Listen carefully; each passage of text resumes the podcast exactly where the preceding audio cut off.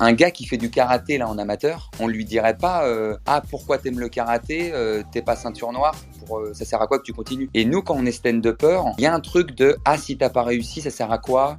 Salut tout le monde, bienvenue dans ce nouvel épisode de The Joke. Aujourd'hui on reçoit Benjamin Verica. On a vu son parcours, on a parlé stand-up, quel a été son déclic pour venir sur YouTube. On espère que cet épisode va vous plaire. Bonne écoute Check the mic and make sure it sound right, boys.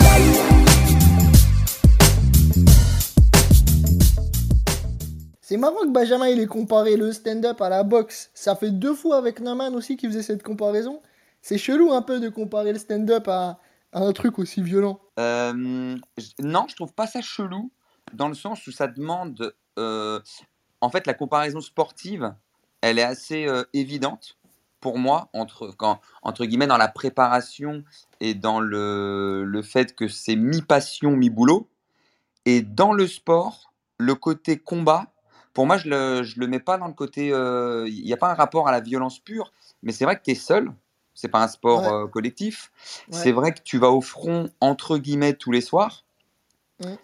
Et dans l'idée, tu as envie de, de gagner, si je puis dire. Tu, tu gagnes ton combat à partir du moment donné où fait kiffer les gens, tu es arrivé au, au bout de tes 12 sketchs, tes 12 rounds, et que quand même, ouais, il y, a le co- il y, a, il y, a un- il y a une idée de la préparation par rapport à la boxe qui peut être un peu la même, en, euh, de, des, comme je disais, des 8 mois d'écriture, d'aller ensuite en scène ouverte, de se manger deux trois droites dans le foie quand tes vannes ne sont pas bonnes, et, et, le, et le, comment dire, la comparaison, je l'amènerais même aussi au se, se relever après un échec. Il y a vraiment une idée de, quelque chose de l'abnégation, des fois dans le stand-up, où c'est quand même un truc qui peut te monter très très haut, et des fois sortir d'une soirée où t'as pas été bon et te dire putain, c'est.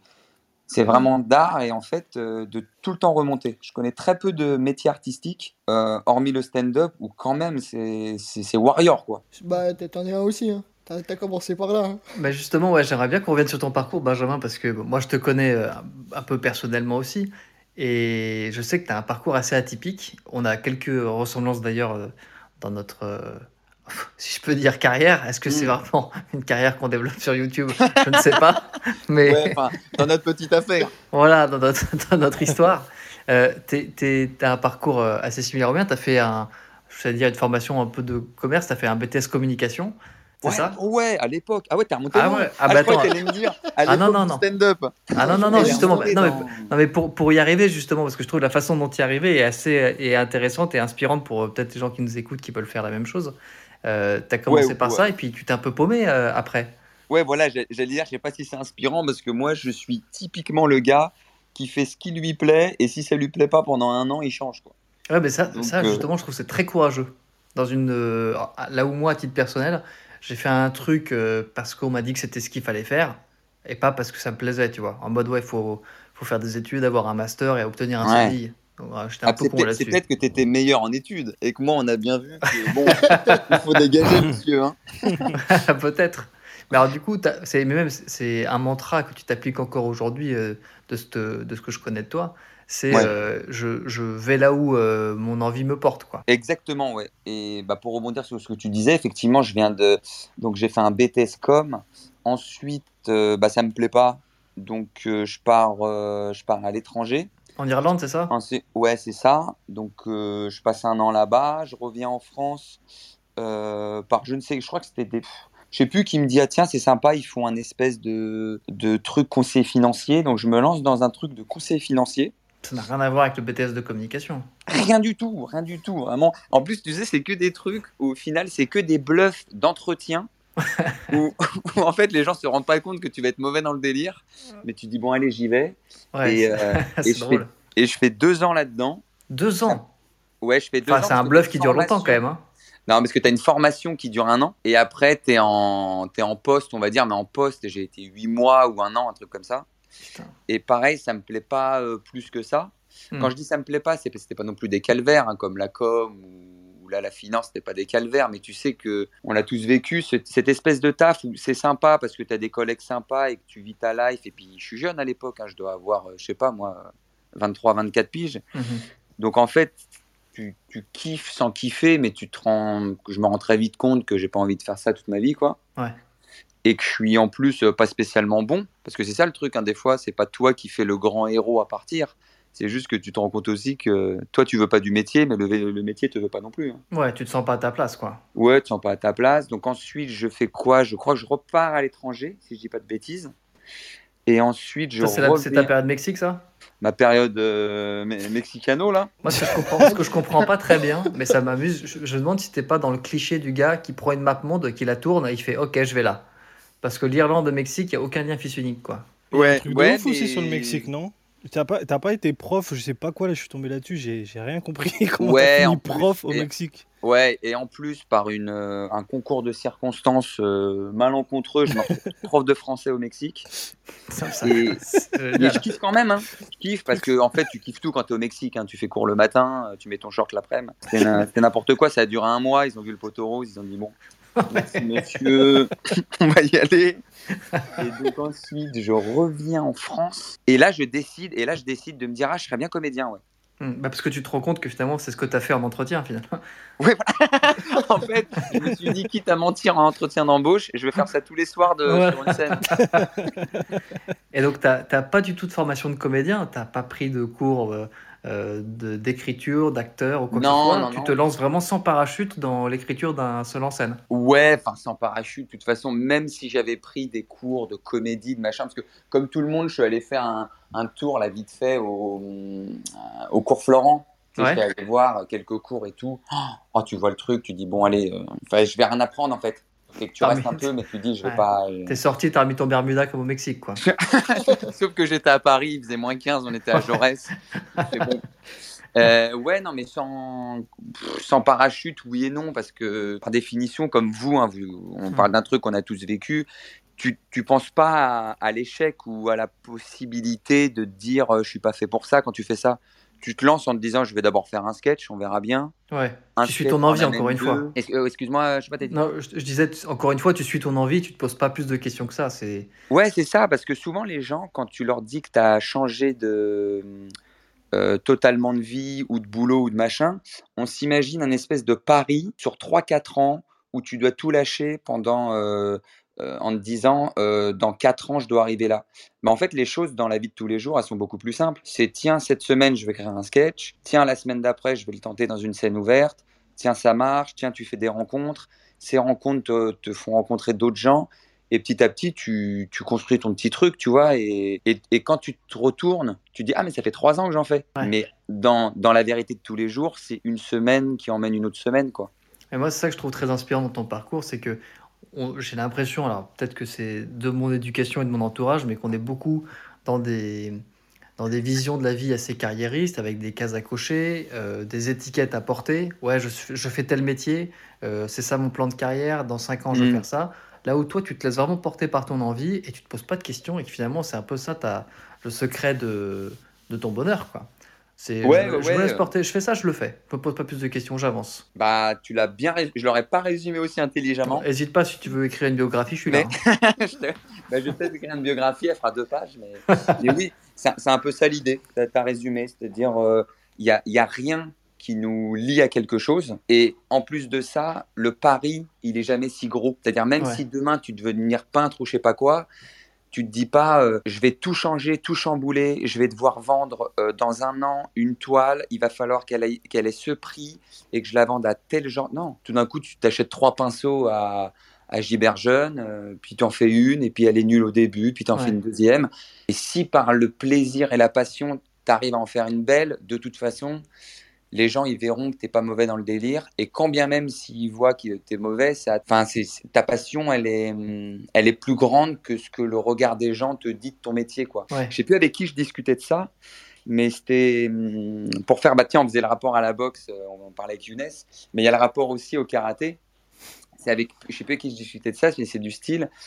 On, un gars qui fait du karaté là en amateur, on lui dirait pas euh, ah pourquoi t'aimes le karaté, euh, t'es pas ceinture noire, pour, euh, ça sert à quoi que tu continues? Et nous quand on est stand-upper, il y a un truc de ah si t'as pas réussi, ça sert à quoi Pourquoi tu, tu, tu retentes d'être stand-upper ou Ouais, youtubeur machin? Et ben là c'est pareil en fait, on fait on fait nos katas, on fait nos trucs, et à un moment donné tu vas devenir ceinture noire. Mais tu Ouais. dis pas à un gars dans la rue, euh, arrête le karaté parce que euh, ça fait un an que tu fais du karaté et que t'es pas ceinture noire, tu vois. Ouais, ouais, c'est intéressant ce que tu dis parce que c'est aussi un métier où beaucoup de gens se comparent et euh, il y a, il y a une... dans les métiers artistiques en manière générale, il n'y a, il y a pas toujours, si tu veux, de, de logique. Tout d'un coup, quelqu'un va exploser du jour au lendemain, au, du jour au lendemain, là où quelqu'un, ça va faire 10 ans qu'il est dans les comedy clubs et Mm. il n'a pas encore eu son spectacle dans une grande salle ou quoi. Donc il y a aussi un côté pas logique et il faut le faire pour toi avant tout, quoi. Pas pour le Ouais, regard des autres, c'est ce que Carrément. tu dis. Et il faut pas que la, hum, la réussite soit un moteur.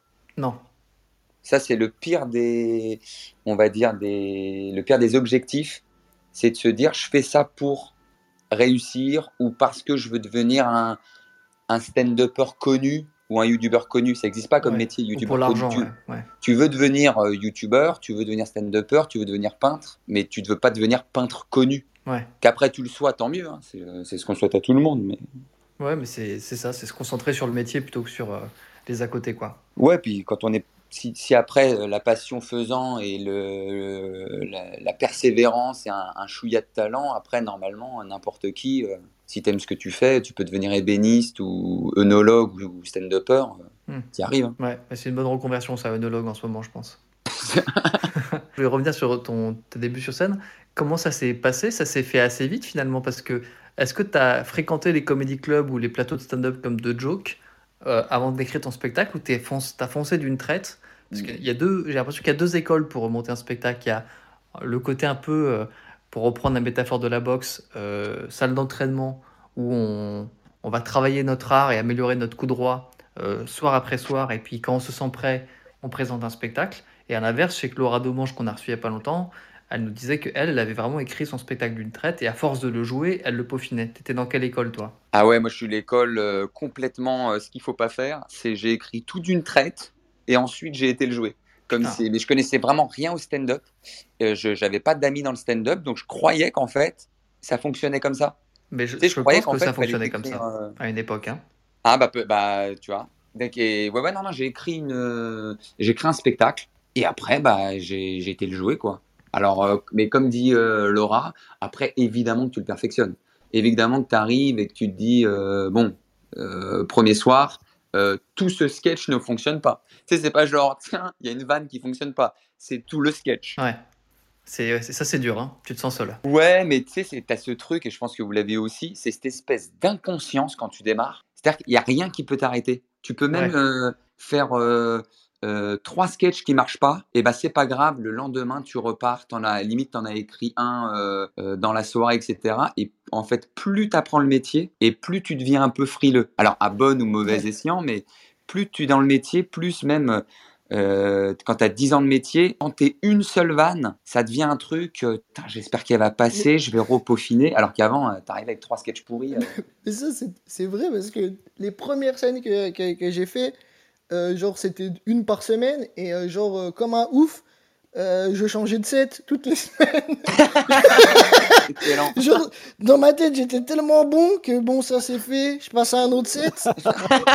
Je m'en souviens en plus, c'est vrai. Ouais, et, ça. c'était- et ça, donc c'est pour ça que je te rejoins sur ce que tu Mmh, disais. au début, tu es inconscient, tu es, un, t'es un- t'es un imbécile au début. hein. Ouais, Ouais, mais, Mais après, c'est- tu connais pas aussi. C'est tu connais vraiment. tu rien, connais c'est pas, Parce que tu fais. euh, C'est le gars qui va au combat de boxe, il se dit Bon, bah, j'ai fait 10 pompes, ça va. Attends, t'as fait de la boxe ou pas? T'as fait de la boxe ou pas avec les arts martiaux Parce que quand tu fais la comparaison avec les arts martiaux, t'en as fait? Non, non, non, jamais. Jamais? Mais t'as, quand même une petite passion. Je te rappelle que t'as un sabre euh, dans Ah, ton par bureau. contre, donc, euh, Ah, J'ai c'est- un katana, j'ai une passion pour euh, les samouraïs et, et tout le délire. Et même pour les arts martiaux, les combats de boxe et tout. Il y a une... Mais ça, je pense que ça vient de... Et on doit, on doit avoir la même. Les, les enfants, les gars des années 90 qui se sont butés aux films d'action. Moi, c'était des trucs d'addict. hein. J'étais euh, action addict. Et en fait, je- tu te butes, mais tous les week-ends, il y a une cassette vidéo de Van Damme ou de Schwarzenegger. Ah ouais, d'accord. Moi j'avais un Nunjaku. Mon daron il m'a acheté un Oh, Nunjaku. C'est vrai. Le coffret de Bruce Lee. tu te rappelles Oh, mais l'époque du nunchaku où tu te tapes dans le coude à chaque Oh fois parce là. que t'arrives pas à bien le passer. Ouais, c'est vrai parce que il, il m'avait acheté, j'étais petit, hein, j'étais euh, au collège, et il m'avait acheté le coffret de Bruce Lee, je me rappelle. Et genre à la fin, on s'est maté tout- tous les DVD. Il était, il est venu avec un Nunjaku. Genre, il m'a dit, tiens, genre, vas-y, expérimente. Ah, mais je le vois, c'est pas les trucs, euh, euh, les coffrets René Château vidéo à l'époque. Il y a moyen, il y a moyen. Mais tu sais, ce qui est marrant, c'est que normalement, le Nujaku, tu sais, les premiers, c'est en mousse. En fait, tu t'entraînes sur les mousses et après, tu passes au bois. Moi, le daron, il m'a acheté directement un Nujaku en bois. Il y, a- il y avait Bruce Lee, il y avait aussi, comment il s'appelle? Putain, le. euh, Chuck Norris, Ouais, ce que j'allais dire, Chuck Norris aussi. C'est une légende. Seagal, je dire. Steven Seagal, je me rappelle. Ah ouais, bah, t'avais toute la clique, hein. Van Damme, Chuck Norris, Stallone, Steven Seagal, Stallone, euh, ouais. Ah, Jackie. Chan. euh, là, tu les avais tous. Hein. Ouais, Moi, ce que je préfère avec ces gens-là, c'est les répliques traduites en français. Il y a une réplique de Chuck Norris que j'adore, c'est Je mets les pieds où je veux. Souvent dans la souvent gueule. dans la gueule. Génie. Mais il y a des gens comme ça qui ont des grosses punchlines. Zlatan, Zlatan, il a des punchs de ouf. Il y a une punch qui m'avait marqué, c'est quand il a dit ouais, euh, quand euh, je suis parti de la maison, j'ai dit à mon père, tu es enfin l'homme de la maison. C'est ouf comme punch. Il est, il est plus vieux que son grand-père, lui. Moi, il y en a une Ah que j'entendais beaucoup chez moi, que j'aimais beaucoup, c'est La France aux Français. Waouh. Vas-y, euh, moi j'ai des problèmes de connexion là. De C'est une autre punchline ça. Ah ouais. Quand tu penses qu'il y avait ça, parce qu'on revient dans les années 90, c'est toute une autre époque. Je sais pas si vous avez vu euh, là sur euh, TMC la semaine dernière une émission qui s'appelait Canap 95 Ouais. euh, d'Étienne Ouais. Charbonnier qui Ouais. des extraits de télé de l'époque et tu te rends compte que, bah, évidemment, en, en 25 ans, c'est ça, hein, je calcule pas trop mal, en 25 ans, mais il y a des choses qu'on disait avant, mais qui aujourd'hui, mais c'est juste, c'est hallucinant à quel point on pouvait se permettre des choses à l'époque, qui Ah ouais, parce heureusement que- ont changé, quoi, mais. Et heureusement, ouais, on était totalement dans une époque totalement inconsciente du, du mal. euh, Enfin, ils étaient totalement inconscients du mal qu'ils avaient dans leur punch ou, ou le fait d'avoir des propos euh, complètement euh, haineux sans s'en rendre compte, tranquillou. Et on parle beaucoup de ça aussi dans, dans l'humour, où on dit, bah ouais, euh, si des proches ou, ou Bedos ou autres étaient humoristes aujourd'hui, ils pourraient, ils auraient pas de métier. Je sais pas ce que tu en penses, toi, ça, de ça, Benjamin. Je sais pas si tu es familier avec leur, euh, avec leur Euh, travail. J'en pense que euh, chaque époque a forcément son style d'humour, son énergie, son, ses propres vannes.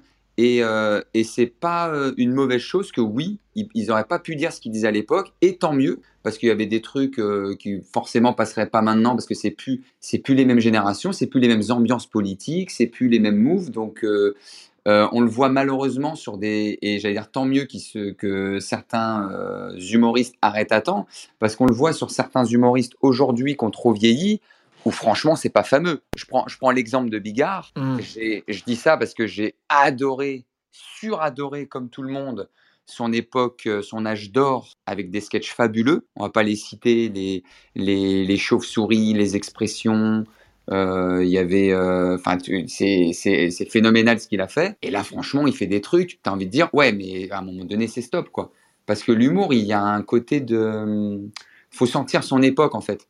Faut Ouais. pas juste dire, euh, à l'époque, je pouvais dire une dinguerie. euh, si je la dis maintenant, ça veut dire que je suis un révolutionnaire. Et... Non, c'est juste que tu n'arrives pas à capter euh, la société. Tu peux pas aller à l'encontre d'une société. Donc si la société a aussi les humoristes qu'elle mérite, et si aujourd'hui un des proches pourrait pas dire ce qu'il disait avant, c'est qu'il y a peut-être une, raison. C'est que le public l'autorise pas non plus à dire ce qu'il euh, aurait pu dire avant. Il y a l'exemple le plus parlant, c'est évidemment Dieudonné, qui euh, aujourd'hui va à l'encontre de la société, mais il, pense le faire aussi pour aller à l'encontre, à la rencontre de son public. Tu vois, il va se dire, mon public est même pour ça, donc je vais dans cette direction peut-être aussi. Ou alors Ouais, il est juste taré, je sais pas, mais Puis non, puis il y a, il y a un mélange de, il y a un mélange des genres lui où tu sens que c'est, il y a, il y a, il y a de la, il y a de l'humour mélangé à de la politique, mélangé Ouais. à de la haine, mélangé à, euh, comme tu dis, je veux faire euh, plaisir à une espèce de, de partie de mon public euh, qui, pff, qui, on va dire, qui rit pas forcément au second degré, mais qui rit au premier degré de certains trucs.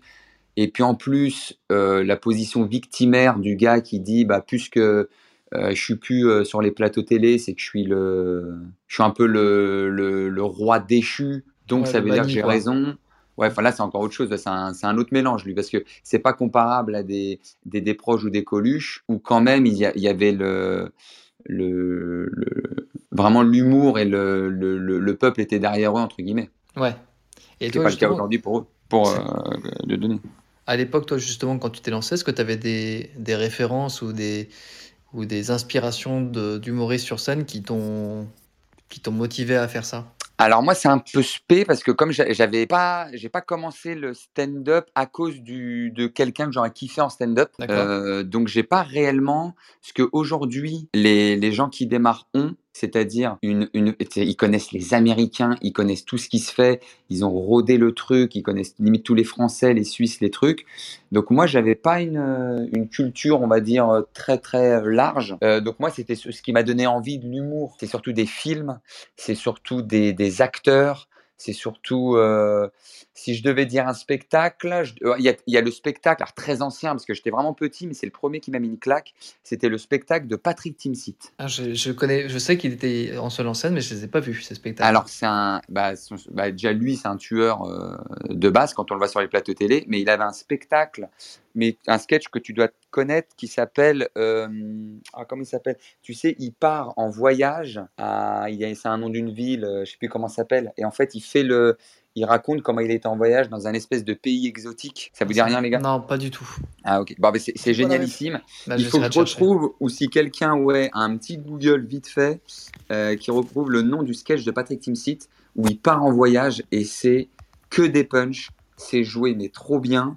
Euh, il a un sketch aussi où il va devenir père, c'est génial, il dit je veux, ouais, je veux devenir père, moi je voulais un labrador à la base. Enfin, il est, c'est que des punchs et il est euh, génialissime. Les vacances Kumak, c'est ça? Les Koumak, les vacances Voilà. à Koumak, les gars, euh, tous ceux qui m'entendent en stand-up, il faut regarder les vacances à Koumak. Ah bah génial. C'est un mélange de. Alors, one man show à l'époque, parce qu'il est en semi-perso, mais c'est c'est déjà du stand-up.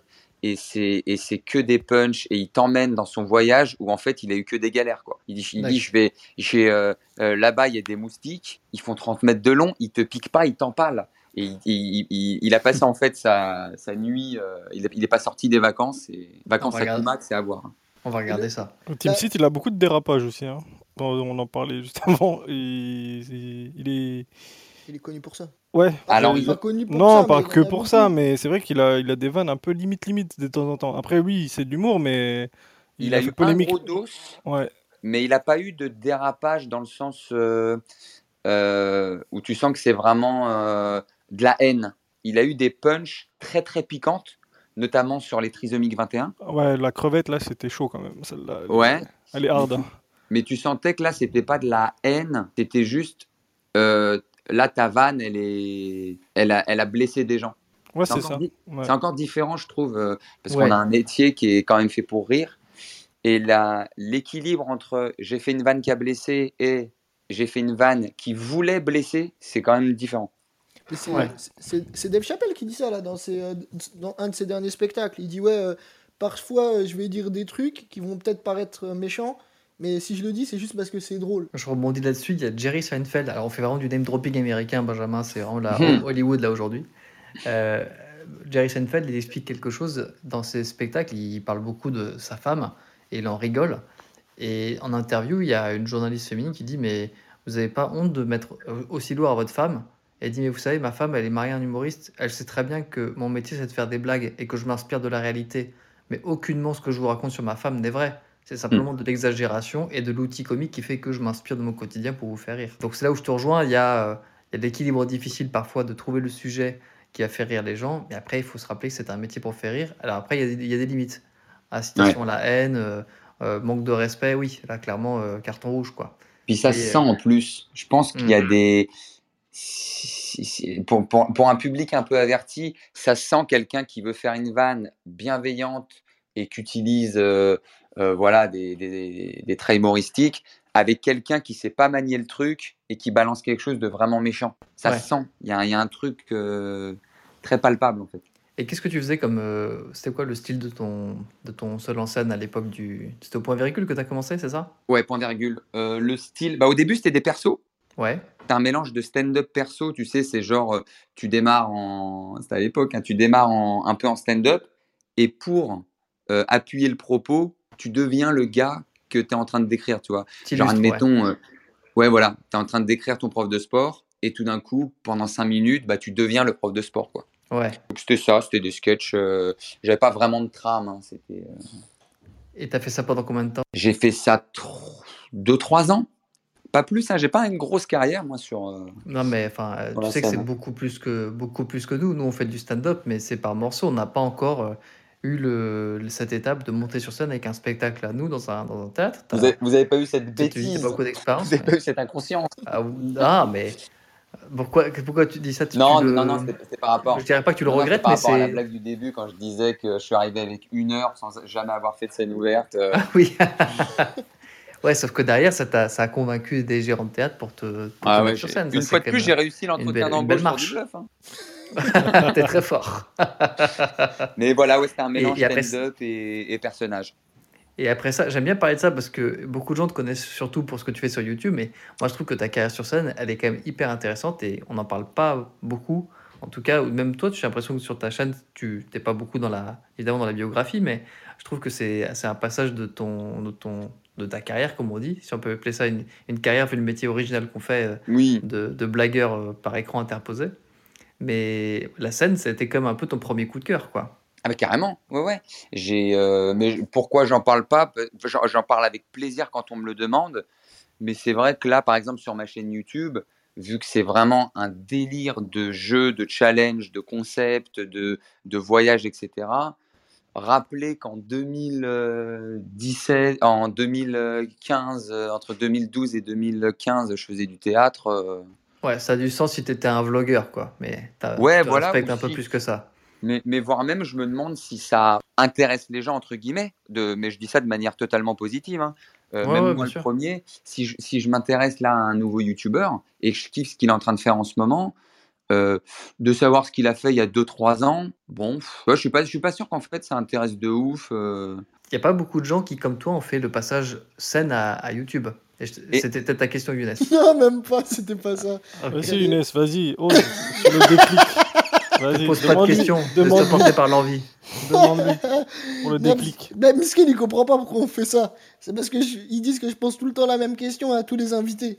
Et euh, Ah. la question que je c'est euh, c'est- c'est quoi ton déclic qui t'a fait passer de la scène à YouTube? C'est juste ça. c'est tout. Mon déclic, il s'appelle Pierre Cross. hein. Il, a, il a un prénom et un nom en plus. En gros, pour vous dire, donc de 2012 à 2015, je fais du stand-up.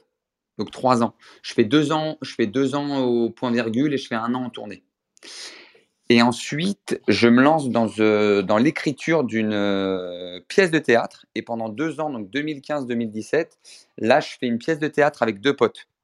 Où, euh, voilà, c'est une pièce qu'on joue à trois, qui est entre, le stand-up et, la pièce de théâtre, parce qu'on a des moments aussi où on, est face au public et on lâche des vannes. Et, et ça, c'était un moment que j'ai surkiffé. Le spectacle que tu as écrit, c'est celui-là que tu as joué avec tes potes? Ouais, exactement. Donc tu l'as écrit et tu l'as joué. C'est génial, ça. Ouais, ouais, enfin, on, on l'a écrit, on était à trois mains, on l'a écrit, on l'a joué, Ah. et, et c'était euh, génialissime parce que euh, en- quand tu passes du, de, de la, du seul en scène, stand-up, à jouer à plusieurs, mais tu as une bouffée d'air frais dont, euh, que je souhaite à tout le monde. hein. Après, peut-être que moi aussi, je suis pas, un- je suis pas trop un, un solitaire des fois et qu'il y en a qui préfèrent euh, toute leur vie euh, jouer seul sur scène. hein. Mais moi, ça m'a fait une bouffée d'air. Quand, quand tu te dis que tu entreras plusieurs sur scène, c'est, ça n'a rien à voir. hein. Ouais. Bah, c'est un truc qu'on se dit avec l'Hollywood. Alors, c'est pas de la scène, mais quand euh, quand il y a un échec, tu divises la peine par 3. Et quand il y a un succès, tu divises le succès en 3. Ça te prend pas la tête. Donc finalement, c'est que du, que du positif. Ouais, puis après, les, les zéro pression. euh, donc vraiment, c'était un plaisir. Et donc ensuite, de 2015-2017, je fais ça. Et en 2017, il y a euh, donc Pierre Cross, qui est un YouTuber que vous euh, devez connaître, que je connaissais moi de la scène, parce qu'on lui, il avait aussi un spectacle, et on s'était croisés sur des scènes ouvertes, qui me, on se boit un verre et qui me dit, est-ce que ça te dirait de de te lancer dans YouTube, euh, voilà, je trouve que voilà, tu as, peut-être des choses cool à faire là-dedans. Si ça te dit, on se fait une vidéo, machin. Et je fais une vidéo, puis deux, puis trois, et en fait, euh, je, je mords à l'hameçon, j'ai, rarement pris autant de plaisir dans ma vie euh, professionnelle, donc, donc voilà le déclic, Younes. T'es content, Younes Ouais, c'est bon, j'ai eu ma réponse. Mais là, je, suis- je- je peux partir, c'est bon. Euh, les gens qui cartonnent sur euh, YouTube, j'ai remarqué, hein, que ce soit Daniel Lerus, toi, Pierre Cross, vous avez du mal à revenir sur scène. Je sais pas si je me trompe, mais vous faites les genres, ouais, un jour je vais revenir, etc. Mais au final, vous revenez pas. Bah, bah, déjà, je pense que tu as raison. C'est vrai que le, le succès, entre guillemets, parce qu'on n'est pas Georges Clooney, mais le, le- la, la petite réussite dans notre domaine, euh, donc le, le, le confort, entre guillemets, c'est très, très dommageable pour la prise de risque. C'est-à-dire d'a- d'aller sur scène, de faire. Et puis, c'est vraiment le kiff, quoi. T'es- C'est comme si tu me disais, je suis en train de kiffer un truc, un truc là 7 jours sur 7. Et est-ce que tu irais peut-être te relancer dans un autre défi euh, le soir en plus de tes journées euh, pour peut-être kiffer autant mais pas plus mais je sais pas c'est une euh, c'est une bonne question après peut-être un jour hein. Après, tu as eu ce vécu-là, donc euh, tu, tu sais ce que ça représente et peut-être que tu as eu l'impression d'avoir euh, eu ta dose de kiff sur scène et que tu voulais passer à autre chose. Mais est-ce que, vu que toi tu suis tes envies, est-ce que tu as cette envie de scène qui est revenue ou au contraire pas du tout? Euh, bah, pour, pour l'instant, non. Après, comme tu disais au début, moi, je, marche tellement au kiff et au projet que, par exemple, là, je te- oh, là, on est comme ça ce soir, on se dit, euh, je vous dis non parce que euh, je kiffe et tout. Si tout d'un coup, il y a un espèce de projet hyper sympa euh, à plusieurs, d'un espèce où, où je dois monter sur scène avec toi, euh, euh, Choupa, euh, dans une super soirée, on fait chacun 30 minutes, je sais pas quoi, bah, là, tu me le vends différemment et c'est peut-être autre chose. Et là, ça Ouais. me donne envie et c'est un beau challenge et, et ça me donne le goût de la scène et tout, c'est peut-être autre chose, mais de me dire là tout de suite, euh, tu vas trop plonger dans l'écriture, tu vas euh, aller tester tes vannes, tu vas remonter une heure seule, voilà, en, en kiffant, parce que c'est, il y a rien de plus kiffant aussi, hein, mais sans partager forcément avec quelqu'un, etc. C'est pas une envie qui me manque aujourd'hui, mais peut-être qu'elle va revenir. hein. J'ai après Younes et Yacine, vous m'arrêtez, hein, mais je, dans le stand-up, en tout cas, je trouve qu'il y a d'autant plus une notion de comparaison entre artistes et euh, il y a euh, un syndrome qu'on appelle le syndrome de la non-lucidité avec Yacine et Younes, où tu as, beaucoup, t'as beaucoup d'artistes. Alors, je sais pas si c'est pour se protéger euh, ou parce que malheureusement, quand tu es sur un plateau stand-up, tu es rapidement dans la comparaison. Tu fais un passage avec euh, d'autres artistes avant et d'autres après toi et tu écoutes les rires. Enfin, c'est un métier très difficile parce que tu es vraiment Mm. confronté au rire du public et tu te compares. Et tu as vite des gens non lucides qui sont persuadés d'être euh, très forts et qui sont persuadés qu'ils vont faire carrière au cinéma et tout. Et ma question, enfin du moins la question que je te pose avant était liée à ça, c'est beaucoup de gens imaginent une carrière toute tracée en suivant des exemples aux États-Unis ou en France et sont persuadés que ben, c'est comme ça que ça va se passer pour eux et se laissent pas assez porter par le présent et sont tout le temps dans, dans la rêverie, dans le futur. Et je sens que tu as des gens en fait en face de toi qui sont malheureux parce qu'ils se mettent une pression sur euh, des choses qu'ils ne maîtrisent pas. Là où toi, ta philosophie que j'aime beaucoup, c'est bah non, écoute, euh, euh, le téléphone sonne, je décroche et j'en ai envie, j'y vais. Et je, je trouve que ça manque de ce genre de discours dans notre métier où euh, tout le monde se compare. Je parle de plateau de stand-up et je pense qu'avec les réseaux sociaux, c'est encore plus décuplé. Je sais pas si Mm. toi tu ressens ça aussi. euh, Ouais, je, ouais, je pourrais être d'accord avec toi. Ouais, je, je suis d'accord. Les, les, les plans de carrière euh, tout tracés avec les envies de. euh, on entend ces phrases euh, donc moi, dont, dont moi je suis pas trop fan. C'est je vais tout déchirer, on va tout déchirer, nos limites, sky is the limit. tu sais, des trucs, les trucs un peu de beauf où tu as envie Ouais. de dire, mais déjà, est-ce que ça te plaît ce que tu es en train de faire? Hmm. Est-ce que tu prends du plaisir? Euh, et, et quelle, quelle rencontre t'as fait? Vers quoi tu veux amener un petit peu tes délires? Euh, C'est quoi tes projets avec tes potes? Est-ce que plutôt que de vouloir, tu une espèce de de graal à la réussite, euh, réussir pour réussir, pour dire j'ai réussi. Ouais, calmos, hein, tranquille. On a tous les, on a tous à peu près entre guillemets les mêmes vies, les mêmes aspirations, les mêmes plaisirs. On veut tous être heureux dans ce qu'on fait. Et effectivement, les discours de de, de euh, être le meilleur, donc euh, passer par toutes les cases de la réussite, du, du cinéma, d'être la star. Ouais, ça, c'est quelque chose, ouais, c'est malheureusement, la, sur 80% du temps, ça mène à de la, soit de la frustration parce que tu n'y arrives pas, soit une grosse, grosse non-humilité parce que tu y es arrivé et que tu disais, ouais, mais je l'avais dit. Ouais. C'est jamais, jamais porteur de positif. Ouais. C'est c'est un, un sujet que j'avais en tête parce que euh, bah, on le voit dans le stand-up et il y a un truc aussi dont on parlait récemment dans les dans les j'allais dire les journaux genre je lis des journaux mais c'est plus c'est plus une info qui passait sur les réseaux sociaux où euh, Instagram et d'autres euh, réseaux peut-être même YouTube voulaient enlever certains chiffres parce qu'ils se rendaient compte que ça avait une influence négative sur les gens qui comparait le nombre de likes, comparait le nombre d'abonnés, euh, etc. Et c'est exactement euh, cette philosophie dont on parle, de être le meilleur, être au-dessus des autres, etc. Toi, les chiffres sur YouTube, est-ce que ça a été quelque chose qui t'a travaillé à un moment? C'est quelque chose que tu regardais avec une sorte de euh, envie de performance ou au contraire, tu as toujours réussi à garder le recul dont tu nous parles là sur euh, la notion de plaisir avant tout? Ouais, parce que bah, déjà, il y a un truc qui est entre guillemets facile, c'est l'âge qu'on a. C'est-à-dire que j'arrive sur YouTube, j'ai euh, 2017, j'ai quoi du coup Euh, J'ai 31 ans, non Si je dis pas de bêtises. Ouais. Donc, forcément, j'ai déjà. un- ah, Je, me prends pas pour un, un ancien, mais j'ai déjà un chouïa de vécu, j'ai déjà un peu la tête sur les épaules. Euh, je, je- voilà, j'ai déjà kiffé ma life hors YouTube et c'est pas pareil que les jeunes qui arrivent avec, à 20 ans. Et tu- Il y a un mélange de tu découvres en même temps ta vie, tes aspirations, en même temps que le succès. Tu as un espèce de mélange où tu te crois le roi du monde parce qu'en vrai, à 20 piges, on se croit tous le roi du monde, même si euh, on fait un de nos vies. Donc ça, c'est plus problématique, ouais. Mais moi, Ouais. non, j'étais j'étais déjà un peu, euh, peut-être un peu, euh, voilà, T'avais du vécu, quoi. âgé, ouais, vécu, mais sans, voilà, sans faire le, Rien.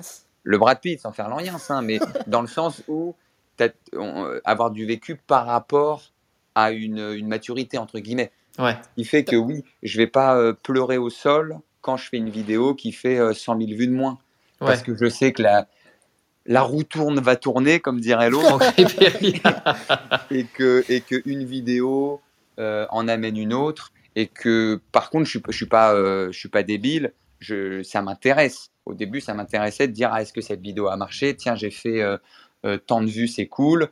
Tiens, bon là, j'ai fait moins de vues. Va falloir que peut-être ce concept il a pas trop plu.